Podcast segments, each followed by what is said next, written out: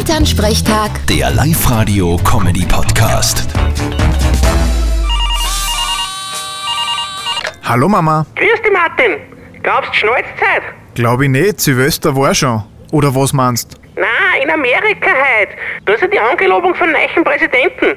Gute Frage. Könnte schon sein, dass ein paar narische Trump-Fans was anzetteln. War halt eh nichts Neues, so eine Rafferei bei einer Angelobung. Also ich kann mich jetzt an keine erinnern. Na, du weißt ja, du noch nicht auf der Welt.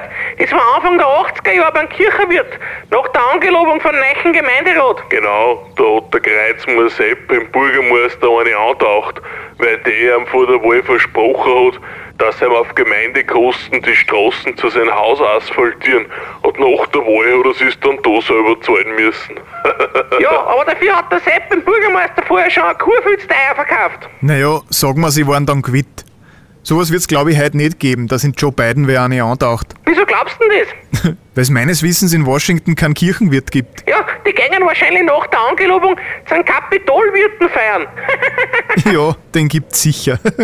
Vierte Mama. Vierte Martin. Elternsprechtag. Der Live-Radio-Comedy-Podcast.